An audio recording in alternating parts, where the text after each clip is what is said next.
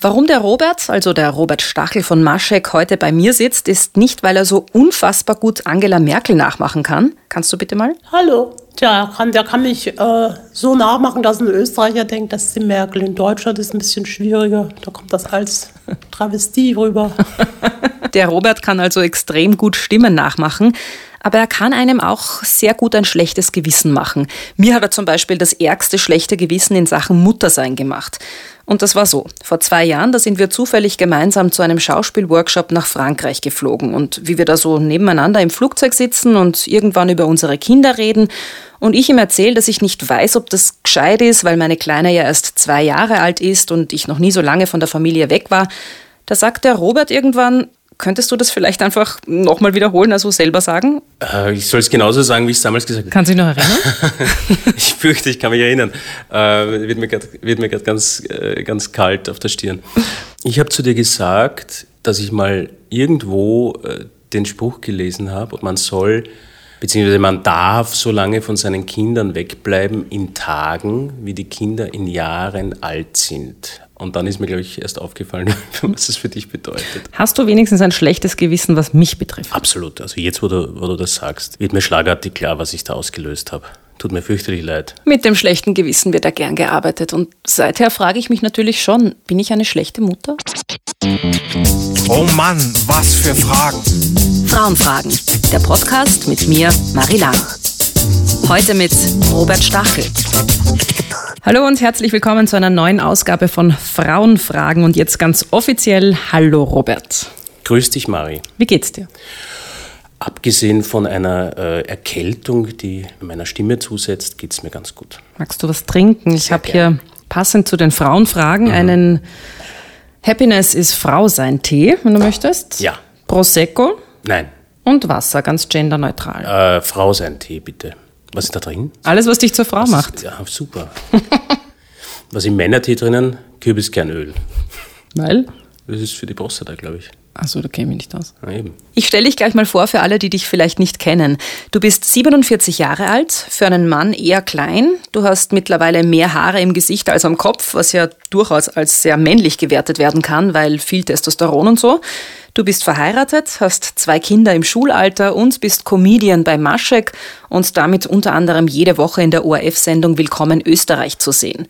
Euer YouTube-Kanal hat über 70.000 Abonnentinnen und Abonnenten. Du bist also schon ein bisschen berühmt, kann man sagen. Und wenn man berühmt ist, dann wird man ja auch immer wieder interviewt und zu diversen Sachen befragt. Und heute gibt's für dich eben Frauenfragen. Also vor allem Fragen, die Frauen in einer vergleichbaren Position wie deiner gestellt werden. Und weil ich mich auch ein bisschen rächen will an dir, wegen diesem schlechten Muttergewissen, mhm. und du aber weißt, dass ich nicht super gemein bin, ziehe ich es als Spiel auf. Mhm. Also ich stelle dir Fragen, es gibt drei Joker, ich gebe sie dir mal, das sind so Karten. Der Nein-Joker für eine Frage, die du gar nicht beantworten willst. Okay. Richtungswechsel. Dann ich muss die, die ja, ja, genau. Und Telefon-Joker. Du kannst die Karten jederzeit einsetzen. Mhm. Wenn du sie nicht einsetzt, und vielleicht sollte ich das nicht dazu sagen, gibt es einen Preis. Männer sind total geil auf, auf Gewinnen, kommt mir ja. vor. Ja, ich bin schon, also das. Äh, Weil ich merke jedes Mal totales Interesse an den Jokern. Ja. Und dann, wenn ich das mit dem Preis sage, kommt immer so Preis. Okay, na ich, äh, ich, ich versuche mal die nicht zu brauchen. Ja? Ich wäre gespannt, was der Preis ist. Bist bereit? Bin bereit. Am roten Teppich. Du schaust für dein Alter immer noch unglaublich jung aus. Oh, vielen Dank. Was sofort auffällt, ist dein verschmitztes Lächeln und deine freche Art. Wie schaffst du es, so jung zu bleiben? Hast du irgendwelche Beauty-Tipps? oh Gott, das hat mich tatsächlich noch niemand gefragt. Ähm, Wirklich nicht? Das werden Männer nicht gefragt in Interviews. Ähm, ich habe, äh, ich trinke sehr viel Alkohol und äh, schlafe dafür lang. Also ich glaube, das gleicht sich aus und ich habe mit äh, 25 schon wie 40 ausgeschaut und seither versuche ich das zu halten. Hast du manchmal das Gefühl, es als Mann im Comedy-Bereich schwerer zu haben als Frauen? Mir ist natürlich klar, dass du das umgekehrt fragst und ja, also um die Frage ernst zu nehmen, ich habe es als Mann nicht schwerer in der Comedy, gerade in der Comedy-Branche, als die Frauen. Du bist bald 50. Impotenz und Prostata-Beschwerden werden langsam ein Thema für oh, dich. Ja. Hast du schon Angst davor? Große Angst. Nein, ich habe tatsächlich vor, vor, diesen, vor dieser Art Leiden habe ich, äh, habe ich keine ernsthafte Angst. Ich habe schon ein bisschen Angst vor Krankheiten. Also so diese, diese Altersleiden, das, das beginnt jetzt auch so langsam im Freundeskreis, ne, dass man über Gesundheit und Befindlichkeiten so viel spricht.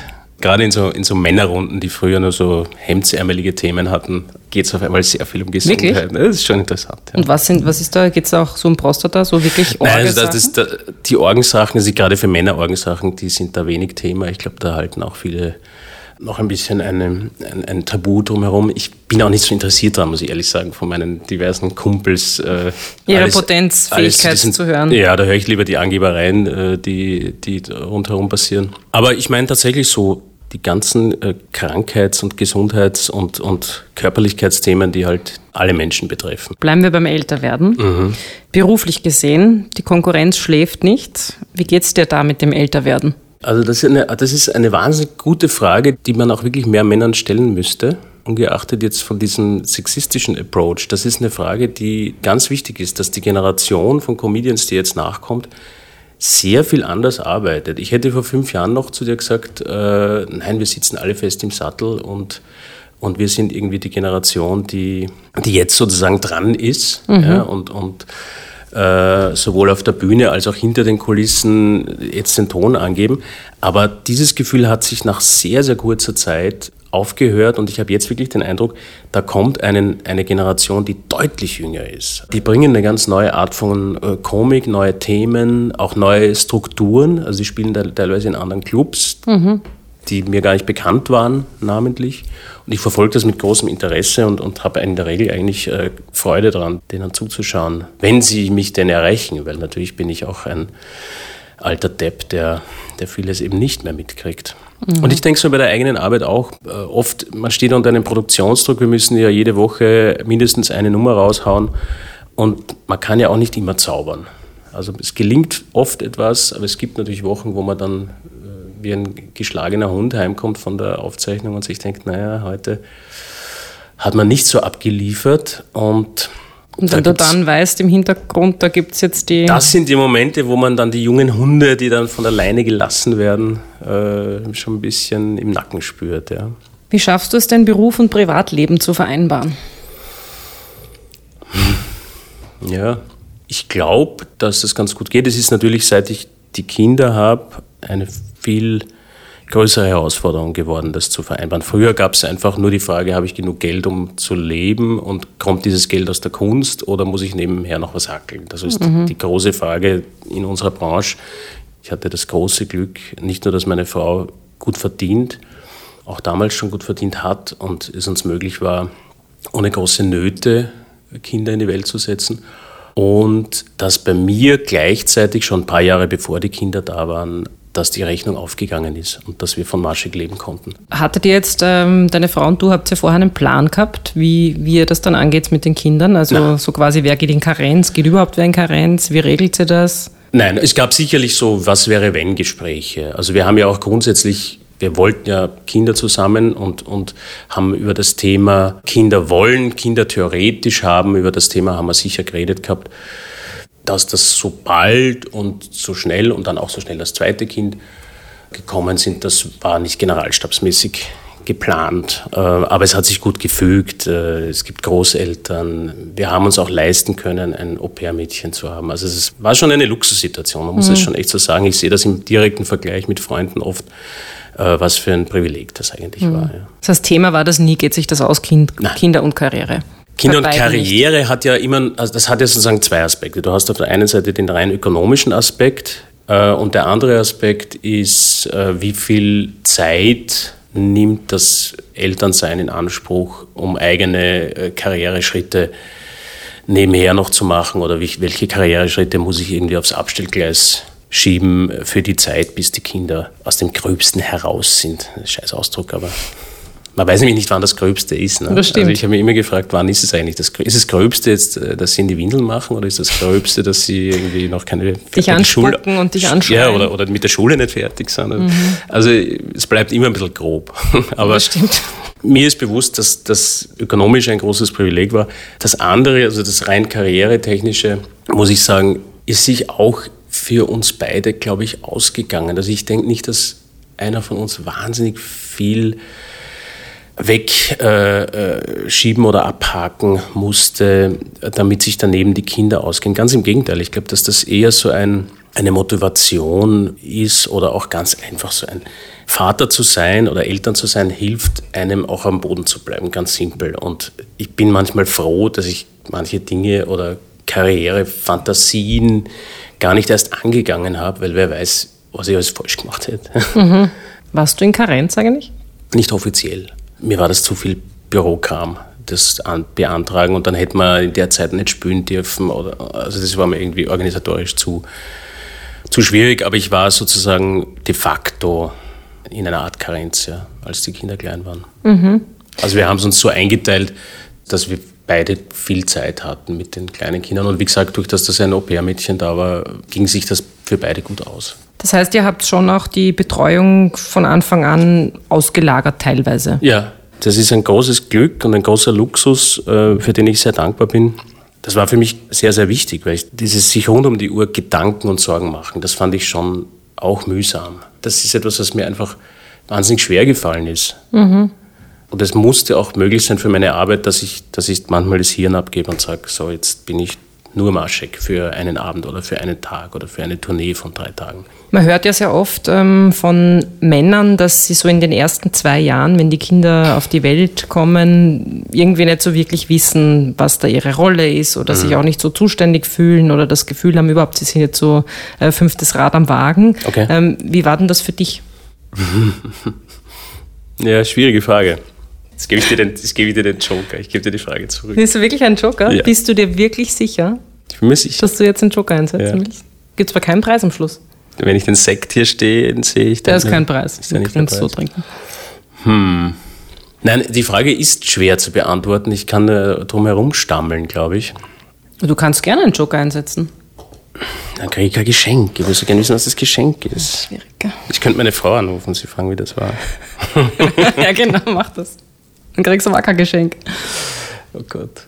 Ich glaube, dass es wichtig ist, dass jeder das macht, was er gerne macht als erstes. Das ist eine vielleicht banale Erkenntnis, aber das finde ich bei kleinen Kindern ganz, ganz wichtig, dass man schon die Unterscheidung trifft, was möchte ich machen, was macht mir Freude, was, äh, was empfinde ich jetzt auch als unmittelbar die Aufgabe, die das Kind von mir erwartet. Und das, ich, das kann ich ganz schwer abstrakt beschreiben. Das haben mir eigentlich beide Kinder sehr unmittelbar mitgeteilt. Meinen Sohn habe ich zum Beispiel stundenlang herumgetragen auf dem Arm und ich habe das wahnsinnig genossen. Und er hat sich nur so beruhigt als mhm. kleines Kind. Und da habe ich das zum Beispiel als meine Aufgabe auch bekommen. Also es war jetzt gar nicht so, dass meine Frau gesagt hat, mach du das, mir gefällt es gerade nicht oder ich bin gerade fertig, äh, sondern ich habe das einfach dann zu einem Zeitpunkt auch gern gemacht. Und wenn es wenn dieser Zeitpunkt aber um vier in der Früh war, dann wurde das halt eine mühsame mhm.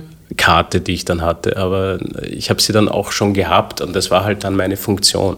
Bei meiner Tochter waren das dann ganz andere, ähm, die, die war ganz anders drauf. Die hat, die hat sich zum Beispiel einfach hinlegen lassen und hat äh, zwei Stunden geschlafen, dann konnte man halt wieder ein bisschen was arbeiten oder mein Sohn ist sehr früh aufgewacht immer. Ich, ich habe viele Morgen äh, Duplosteine mit ihm im Halbschlaf mhm. äh, aufeinander gestapelt und und ich glaube, dass diese Art und Weise, das jetzt das Herumtragen und das Spielen, äh, sagen wahrscheinlich im klassischen Sinn eher Dinge, die dann Väter gern machen. Mhm. Und anderes äh, fällt halt dann, oder fiel halt in unserem Fall der Mutter zu.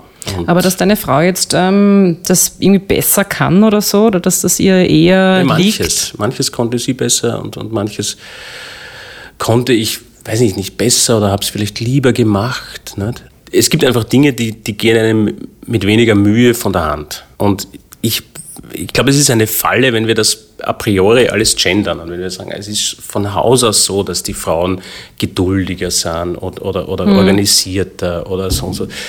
Es ist halt in unserem Fall ein bisschen näher am Klischee gewesen als bei anderen. Äh, und das heißt aber nicht, dass ich das Klischee toll finde. Ich habe es mhm. jetzt so erlebt, dass vieles, was sozusagen das Organisieren des Alltags betrifft, geht halt einfach meiner Frau müheloser von der Hand und bevor ich das mache, macht sie es. Also das ist, natürlich kann man sagen, ich ruhe mich aus auf diesem, mhm. auf diesem ähm, Umstand, aber wir haben uns das wirklich gut ausgemacht und auch oft ohne großartig darüber zu reden, dass jeder das macht, was er leichter kann, besser kann als der andere. Mhm.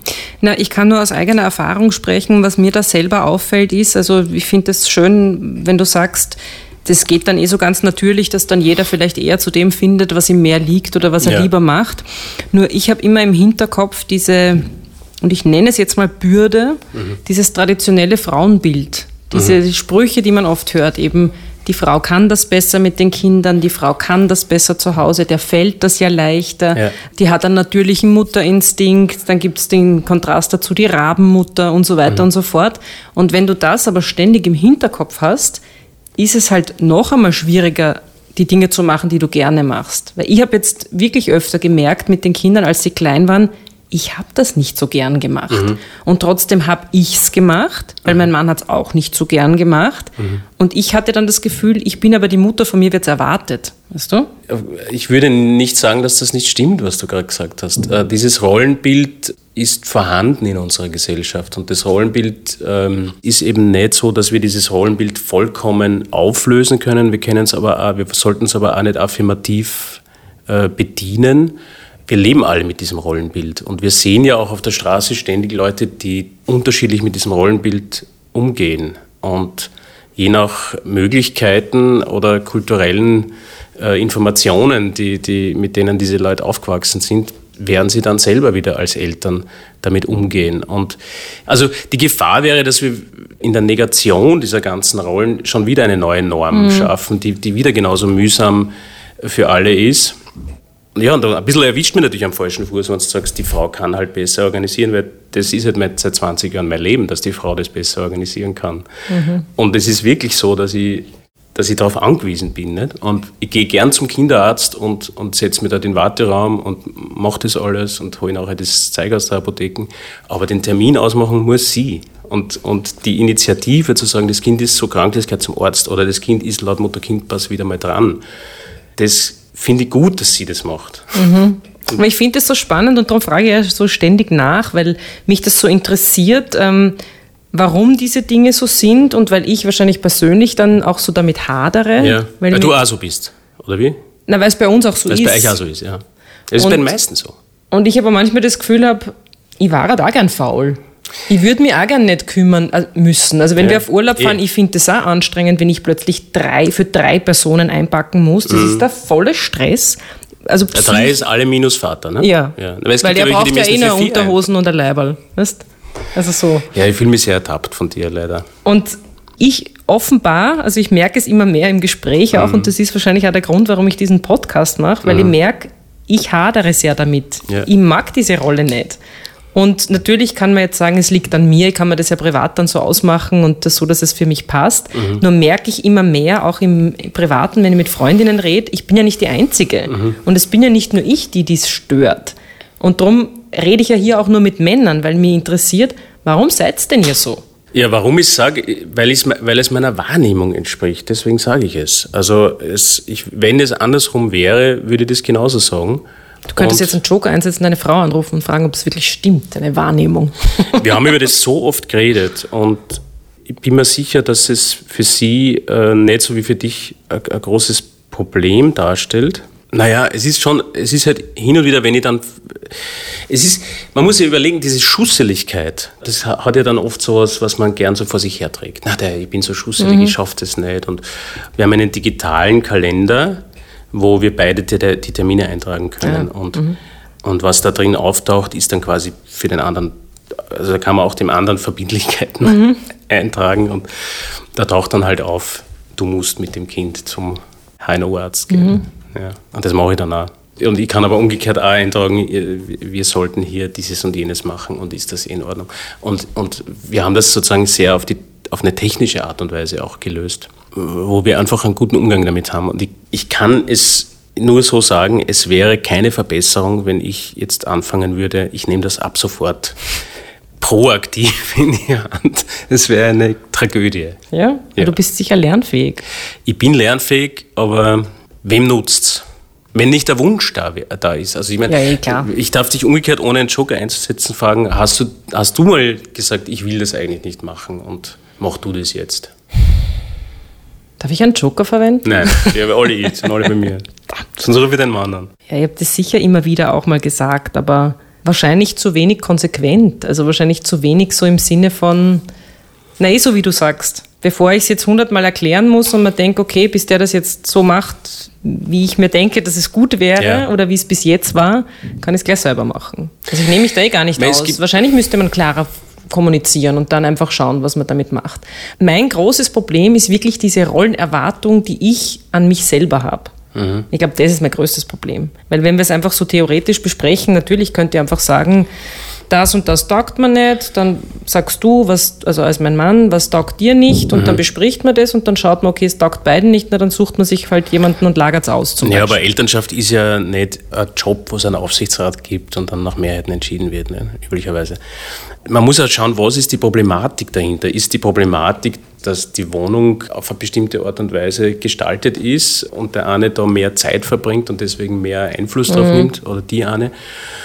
Oder geht es darum, sozusagen einer, Ver einer Verwahrlosung irgendwie entgegenzuwirken? Und, und, und das sind, glaube ich, wirklich sehr, da gibt es ein sehr breites Spektrum von Verhandlungsmasse in, in einer Familie mit Kindern. Und ich glaube, dass der Moment, wo sozusagen ein Alarm geschlagen wird, das Kind putzt sich gar nicht mehr die Zähne oder, oder, oder das Kind ernährt sich wahnsinnig schlecht oder sonst was. Also diese klassischen Zeichen, wo man findet, ich schade dem Kind in seinem Aufkommen in der Gesellschaft, dass das ja der Zeitpunkt ist in Wahrheit, wo man wirklich äh, eine ungeteilte Verantwortung übernimmt. Und alles bis dahin sind im Grunde Lifestyle-Entscheidungen. Und da muss man, glaube ich, ein bisschen auch die Kirche im Dorf lassen. Reden wir noch ganz kurz über deine Vaterrolle. Bitte. Wie siehst du dich dann wir als Vater? Ja, sicher. Wie ich mich als Vater sehe. Also ich, ich bin erstmal sehr, sehr gerne Vater. Also ich mag mir kein Leben vorstellen, wo ich keine Kinder habe. Ich glaube, der Anspruch ist, dass man als Vater schon bestimmte Verantwortungsrollen einnimmt und, und bestimmte Vorgaben, oder fällt mir jetzt nicht blöder ein, also schon eine gewisse, das, was man früher als Autorität bezeichnet hat, dass man das nicht ganz außer Acht lässt. Das war ja in, in, sozusagen in meiner Studentengeneration, gab es dann noch ein paar, die die Kinder früher hatten als ich. Also ich war halt 36 beim ersten Kind, aber ich habe schon Freunde gehabt, die hatten da schon fünf, sechs, zehnjährige Kinder. Und da war es doch sehr üblich damals, so die Kinder, die sollen dich irgendwie als Freund wahrnehmen oder als, als Kumpel. Ich glaube schon, dass in, in der, so wie ich mich als Vater fühle, dass ich oft schon an einen Punkt komme, wo ich denke, so jetzt ist von mir, wird von mir was erwartet, wird von mir eine Rolle erwartet, die Nämlich nicht von den Kindern, sondern die, die, die Situation verlangt es jetzt von mir, eben nicht der Kumpel meiner Kinder zu sein und, und eben nicht irgendwie ihnen was vorzu oder, oder auch ihnen was, was vorzuleben, was sie vielleicht nachleben können, sondern einfach wirklich jetzt ganz konkret, ich habe jetzt eine Aufgabe und die bedeutet, den Kindern einen, einen, einen Weg zu zeigen oder eine Anleitung zu geben oder einfach schlichtweg was zu verbieten. Und das sind oft mühsame Momente, weil es macht keinen Spaß. Das sind oft Dinge, wo ich dann ein bisschen hadere damit oder wo es mich kurz so zurücksetzt und, und, und ich dann so, so da sitze und mir denke, ja, war das jetzt notwendig? Und ich bin schon sehr gespannt und freue mich schon ein bisschen darauf, wenn dann in 30 Jahren die Kinder zu mir sagen, das war aber wirklich unnötig, wie du damals mit uns warst. Kommt und ich, bin, und ich mache das jetzt ganz anders mit meinen Kindern. Ich, bin, ich mache das jetzt viel besser. Dieses, dieses es besser machen als die eigenen Eltern, das hört man, damit hört man eh sehr schnell auf, weil man merkt, man macht sein eigenes Ding. Und die Kinder sind eigene Individuen. Und auch das habe ich bei beiden Kindern, also spätestens beim zweiten Kind merkst du es dann. Okay, dass Genau. irgendwas Das hat zwar mit mir zu tun, aber nicht nur. Genau. Irgendwie ist es, hat das nicht so geklappt, dass ich denen äh, alle äh, irgendwie, dass die, die machen einerseits sowieso das, was du machst, das ist mal das eine, also egal was dieser alte Kalauer, ne? egal wie du deine Stimmt. Kinder erziehst, sie werden, in, sie werden im im Endeffekt auch wie du. Aber es ist nicht nur das, sondern sie bringen wirklich unfassbar viel Eigenes mit. Und als jemand, der einen Sohn oder eine Tochter hat, muss ich auch sagen, auch das entspricht in so vielen Aspekten überhaupt keinem äh, Klischee oder, oder keiner Anordnung. Du kannst einfach nicht sagen, Buben sind so, Mädchen sind so. Das ist einfach Quatsch.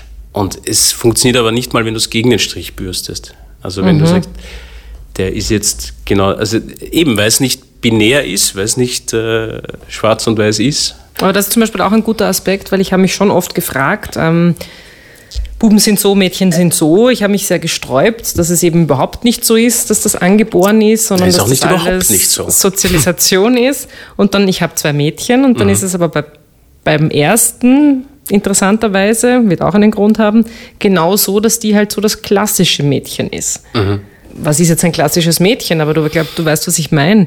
Sehr ruhig, nicht laut, sprachlich extrem begabt, ähm, Ja. wollte dann irgendwann nur mehr Prinzessinnengeschichten hören, blonde, lange Haare, äh, Mhm. alles Glitzer und ähm, der Wunsch zum vierten Geburtstag war ein weißes, wie ein Hochzeitskleid, ein weißes Kleid. Und das Hast hat du sie es sich ein Jahr erfüllt? gewünscht, das habe ich dann gemacht, weil ich mir eben genau denke, es bringt nichts.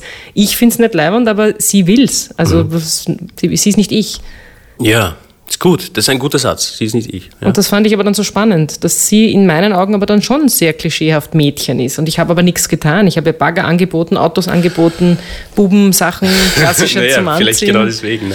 Weiß Nein, aber viele hadern ja dann damit, äh, wir, sind ja, wir sind ja da längst in der Postmoderne angekommen. Nicht? In, in, in unserem Kindergarten gab es ja die äh, Situation, dass dann die Eltern verhandeln müssen, mein Sohn möchte gerne mit dem Ballerinakleid kommen und, und, und meine Tochter möchte als Bauarbeiterin kommen. Wir sind ja längst in der, in, in der Dialektik angekommen, wo, wo wir sozusagen zu einer, zu einer Lösung kommen müssen, die, die für alle passt. Und man muss sich schon überlegen, was, was will das Kind damit durcherleben. Nicht? Und, und ich glaube, dass es genauso wertvoll ist für ein, für ein Mädchen, wenn sie diese Prinzessinnengeschichte durchziehen will, äh, wie, wie, wie wenn's, äh, wenn ein Bub das durchziehen will. Also man muss jetzt nicht so tun, als wäre das irgendwie besser, weil das gegengegendert ist oder es wäre das irgendwie interessanter. Mir kommt es manchmal schon so vor, dass man dann äh, versucht, justament das Gegenteil zu erzwingen, was genauso bescheuert ist. Ich würde das Gespräch jetzt gerne noch in eine andere Richtung drehen. Und Ja. zwar in, ähm, in den Comedy-Bereich. Oh, jetzt muss ich Ähm. lustig sein. Hast du schon mal gehört, dass du für einen Mann sehr, sehr lustig bist? Wieder muss ich mir vor, vor Augen führen, dass, dass du das jetzt äh, paradox fragst. Natürlich nicht. Ich habe das so noch nie gehört. Nein. Du das Gefühl, du musst als Mann lustig sein? Weil du hast nämlich gerade gesagt, ui, jetzt muss ich lustig sein. Ja, naja, wenn du, wenn du, wenn du als, äh, als Lustiger in der Öffentlichkeit stehst, musst du manchmal schon mit dem Druck umgehen, dass jetzt Witze von dir erwartet werden. Das, habe ich, das empfinde ich mitunter als Problem, äh, weil es gibt Kollegen, die können auf Knopfdruck lustig sein und es gibt Kollegen, die sind dauerlustig, also die sind sagen zwanghaft auf Pointen aus und ich habe da wirklich großen Respekt vor. Ich bin nur nicht so. Und ich erlebe das manchmal als, als schwierig, wenn Interviews gemacht werden, wo man als Marschig hinkommt und man antwortet relativ ernst. Da merkt man manchmal äh, so eine leise Enttäuschung beim Gegenüber. Ah, jetzt haben wir ein Interview gemacht und das ist jetzt gar nicht lustig. Ja? Und äh, Also da kann ich dich beruhigen, diese Erwartungshaltung hatte ich nicht, als ich dich eingeladen habe. darum bin ich umso lieber da. Würdest du aber trotzdem sagen, so prinzipiell, dass Männer lustiger sind als Frauen? Das hört man ja auch oft. Also eben das habe ich gemeint, als Ja. Mann hast du vielleicht den Druck, dass du äh, die Erwartungshaltung hast, Mhm. du musst lustig sein. Diesen Druck habe ich als Frau nie. So habe ich das überhaupt noch nie gesehen, dass es ja ähm, ein Privileg von euch Frauen ist. Ich muss Man nicht, ich kann immer dass ihr ernst sein. lustig Bei seid. mir ist es nämlich sogar so, selbst wenn ich lustig bin, Ja. meiner Meinung nach, ich Ja. werde immer ernst genommen. Das versteht dann nie wer, dass ich eigentlich einen Witz gemacht habe und das gar nicht so ernst meine. Ihr erlebt es eher umgekehrt. Hm? Na, ich glaube, dass es ähm, Grund, es gibt ein Problem in unserer Branche, die, ist, die sehr männlich dominiert ist, äh, wo wir es mit sehr vielen sichtbaren und unsichtbaren chauvinistischen Strukturen zu tun haben. Und ich habe mir da oft schon Gedanken gemacht, warum das so ist. So wirklich herausgefunden habe ich es auch nicht. Aber der Aspekt ist gut. Dass bei Frauen kannst du mehr mit dem Überraschungseffekt arbeiten vielleicht. Ja. Die ist ja Falls lustig. dich wer versteht, dass du wirklich lustig Ja. bist. Und man nicht glaubt, ich bin irgendeine so eine verbitterte Eude, die halt ständig so sarkastische Sprüche von sich gibt, weißt du? Das ist ja dann auch manchmal. Auch der, aber auch der Hinweis finde ich ist gut, weil, weil Verbitterung bei Männern ja auch oft als was, äh, also äh, sozusagen der Suderant, wenn ein Mann ist, kann geht auf durch. Mhm. die Bühne gehen und kann 90 Minuten Show machen und Eintritt verlangen. Die Suderantin wird am Starhof geschickt. Will keiner hören. Ja, genau, weil die ist ja hysterisch und Ja. hat ein Problem. Ähm, wie schaut's denn aus? Also, man kann ja durchaus sagen, die Comedy-Branche ist eine Männerdomäne. Ja. Zu 80 Prozent, jetzt ohne das nachrecherchiert zu haben, sieht, man- sieht man auf den Bühnen Männern Ja. und auch hinter den Bühnen sind eigentlich Männer. Jetzt was so die Gagschreiber betrifft, was äh, Fernsehen betrifft und so weiter. Was hältst du zum Beispiel von einer Quote oder hast du eine Idee, wie man das ändern könnte? Also Quote wurde in dem Bereich meines Wissens nie diskutiert. Das ist im Filmbereich jetzt äh, immer öfter ein Thema und da finde ich es gut und da scheint es ja auch Ansätze zu geben, die funktionieren. Quoten halte ich für ein, eine unterstützende Maßnahme und, und eine Maßnahme, die die Strukturen aufweichen kann. Ich glaube auch, dass wir es mit einem Strukturphänomen zu tun haben in dem Bereich, weil es gibt genauso viele lustige Frauen wie lustige Männer. Davon bin ich überzeugt und das sehen wir ja im privaten Leben. Also abseits der Bühne äh, wäre mir noch nie aufgefallen, dass Männer äh, so viel lustiger wären als Frauen. Es muss also irgendetwas damit zu tun haben, wie komme ich von einem lustigen Privatmenschen zu einem lustigen Bühnenmenschen. Also wie werde ich von dem zu einem lustigen äh, Bühnenmenschen. Und die Theorie, die ich glaube, dass am meisten zutrifft, zumindest für den österreichischen Markt, ist die, dass äh, Comedy sehr stark als Einzelunternehmen äh, wahrgenommen wird und dass es sich noch nicht so durchgesetzt hat in unserem Bereich, dass Teams arbeiten an Witzen, dass Teams arbeiten an, an Kabarettprogrammen, dass Teams überhaupt auf die Bühne gehen. Und ich glaube, dass ich als jemand, der selber einer Gruppe angehört und als Gruppe auf die Bühne gegangen bin, es leichter hatte. Ich äh, wäre nie als einzelner Stand-up-Comedian oder Kabarettist auf die Bühne gegangen. Das kann ich einfach für mich völlig ausschließen, dass ich es gemacht hätte. Weil du von der Persönlichkeit Weil ich so nicht drauf bin. Ich bin nicht jemand, der sich auf eine Bühne stellen mag und sagt, hoppla, da bin ich und jetzt schaut's mir alle an und, und jetzt höre ich jetzt Witze. Wie gesagt, großer Respekt vor Leuten, die das drauf haben. Dazu gehört eine gehörige Portion Selbstbewusstsein und auch ein, ein großes Talent, ein großer Fleiß und alles. Nur ich mag das nicht. Jetzt kann es sein, dass das wieder Klischeefalle ist, wenn ich das so sage, aber ich denke, beobachten zu können, dass auch mehrheitlich Männer das können. Also das ist, dass sich Frauen in diesem Setting vielleicht eine Spur schwerer tun. Das kann auch wieder 100.000 Gründe haben. Ich glaube nur, dass da, äh, da trifft die Struktur auf die Persönlichkeit von, von einem Künstler, einer Künstlerin. Und mir fällt zum Beispiel auf, bei geschriebenen Worten sind Frauen sehr gut repräsentiert äh, und, und auch immer, immer mehr in den, in den letzten Jahren. Schon? Also junge Autorinnen, die lustige Sachen schreiben auf Social Media oder, oder in, in Buchform oder in Drehbuchform, da tut sich wahnsinnig viel und das ist auch ein, eine irrsinnige Bereicherung. Und auf der Bühne ist es noch nicht angekommen und ich glaube, dass das einfach daran liegt, dass die entscheidenden Intendanten, die entscheidenden Fernsehleute oft noch sehr konventionell denkt und konventionell heißt in dem Fall eben nicht nur männlich, ist ja nicht ein bewusster Chauvinismus, sondern es sind einfach Strukturen, in denen alles darauf hinarbeitet, einen lustigen Kerl in die Mitte zu stellen und zu beleuchten. Man hat das ja jetzt auch gesehen beim ORF Kabarett Sommer. Da hat es wie die letzten vier Jahre keine Frau gegeben im Programm. Und ich frage mich da schon, woran das liegt. Weil das stimmt ja nicht, dass es keine Frauen gibt, die sich in die Mitte einer Bühne stellen können, können ausgeleuchtet und lustig sein können. Es gibt vielleicht nicht so viele, die da vordrängen, ja, aber es gibt sie ja trotzdem. Du hast vollkommen recht, aber das geht um das Vordrängen. Das, das ist das einzige Umstand, der verhindert, dass die Frauen, die das können, äh, in, in, in der ORF Kabarettnacht auch vorkommen. Es ist ein, eine Kulturerscheinung, die sich sehr stark äh, selber reproduziert. Das funktioniert so, dass der, der schon mal lustig war, Der hat den Stempel. der hat den Stempel drauf und dann, und, und dann kommen die Leute jedes Jahr wieder. Und das ist ein Kabarett ist ja anders als, das, als die Oper oder, oder das äh, szenische Theater, etwas, was sehr dem freien Markt ausgesetzt ist. Also natürlich arbeiten da manche mit Förderungen, aber im Wesentlichen leben wir alle von Eintrittskarten. Das heißt, wir versuchen natürlich alle möglichst äh, mit dem gleichen Produkt auf die gleiche Erwartung zu treffen wie letztes Mal. Und ich glaube, dass es genug Frauen gibt, die auch dieses Rampenlicht nicht scheuen, die auch alleine lustig sein können und so weiter. Aber die beißen genauso auf äh, den Granit dieser alten Strukturen ähm, wie die leisen Newcomer, die eben, wenn du leise bist, ist es, glaube ich, relativ wurscht, ob du ein Mann oder eine Frau bist. Heute, du hast es trotzdem schwer, unter all den lauten, schrillen Figuren zu einem großen Publikum zu finden.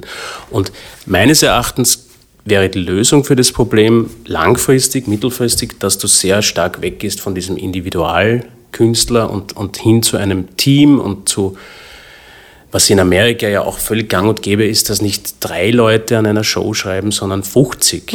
Und da sind halt dann, da machen dann Quoten vielleicht auch Sinn. Du hast vorhin laut und schrill äh, angesprochen, man hat jetzt beim ORF Kabarett Sommer ja gesehen, dass da gab es Protest. Also Anita Zier hat, glaube ich, äh, auf Social Media dann äh, ziemlich gesehen, ja. Wind gemacht und dann so Sachen geschrieben wie, naja, vielleicht liegt es daran, dass männliche Kabarettisten billiger sind oder leichter zu verstehen sind und so weiter und so fort. Sollen Frauen einfach lauter sein, lauter werden, mehr protestieren, gerade in der Branche? Schaden wird es nicht. Also diese Situation, die da jetzt im ORF entstanden ist, die halte ich wirklich für sehr, sehr unglücklich. Und ich weiß ehrlich gesagt auch nicht, wie sowas passieren kann. Also dass das niemandem auffällt. Gleichzeitig werde ich jetzt nicht den ersten Stein werfen, weil ich sitze in einem, wirklich in einem Glashaus. Nicht nur, dass wir mit drei, also einer Gruppe von drei beziehungsweise zwei Männern auf die Bühne gehen, äh, sondern wir sind auch noch Teil einer Show, wo zwei Männer die Hosts sind. Wie du es vorhin gesagt hast, es sind im Autorenkollektiv von Willkommen Österreich auch 80 Prozent Männer.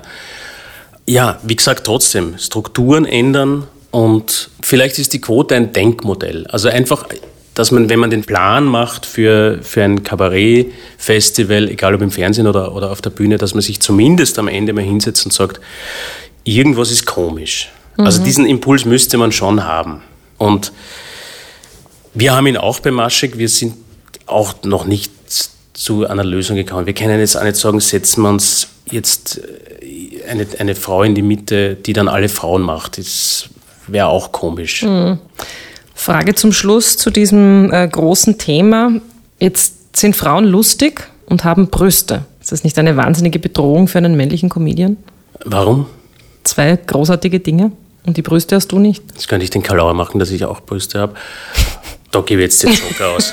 Da, darauf antworte ich nicht, Frau Kollegin. Gut, dann sind wir am Ende. Ha, es gibt kein Geschenk dieses Mal. Sehr gut. Na, was wäre es denn gewesen? Schokolade. Du hättest dir da sogar was aussuchen dürfen. Schokolade oder eine Handcreme oder Applaus. Brauche ich nicht. Alles nur für mich heute. Aber ist noch nicht ganz aus. Das Beste zum Schluss. Welche Frauen haben dich in deinem Leben dann am meisten geprägt? Habe ich noch Joker? Sicher. Ich rufe meine Mama an. Das ist klar, was die sagt, oder? Ich, Robert, ich was. Am meisten geprägt haben mich natürlich die Frauen in meinem familiären Umfeld. Und meine Analy- Analytikerin. Ja? Nein, Ist die war's. gut? Ja, die war sicher gut, ja. Gibt es irgendeine Frau im Comedy-Bereich, wo du sagst, die ist großartig, die beeindruckt mich? Tina Fey wird mir natürlich sofort einfallen. Große amerikanische Comedienne. Und äh, die hat auch wirklich wahnsinnig viel bewegt. Also die, die Art und Weise, wie sie Humor neu aufgestellt hat mit, mit ihrer Serie 30 Rock. Die Art und Weise, wie sie bei Saturday Night Live, äh, also gibt es eine Autobiografie von ihr, wo sie das beschreibt. Das ist schon, schon wirklich toll. Und ich glaube ich glaub eben auch in Bezug auf das, was ich vorher gesagt habe, dass ähm, Frauen wie Tina Fey auch Strukturen hervorbringen oder auch umgekehrt Strukturen brauchen, äh, um so Großartiges zu leisten. Und da haben hätten wir alle was davon. Danke für das Gespräch. Danke dir. Danke fürs Einlassen. Was schlimm? F- Ja, Empfindest du es als Rache? nein. Als Rache an, an, an meinem Saga im Flugzeug? Ja. Nein, ich möchte mich trotzdem äh, vollinhaltlich äh, entschuldigen dafür. Du hast so vorbildlich mit deinen Kindern kommuniziert in den zwei Wochen. So mütterlich. Ich glaube, du kriegst doch noch eine Schokolade. Danke, Robin. Danke. Oh Mann, was für Fragen. Das war Frauenfragen, der Podcast mit mir, Marie Lang. Mischung, Tonstudio wunderbar. Besonderer Dank geht an Büro Butter, Elisabeth Gollackner, Andreas Gstettner, Martina Lang, Philipp Preuß, Klaus Thüry und alle Frauen, die mich tagtäglich inspirieren.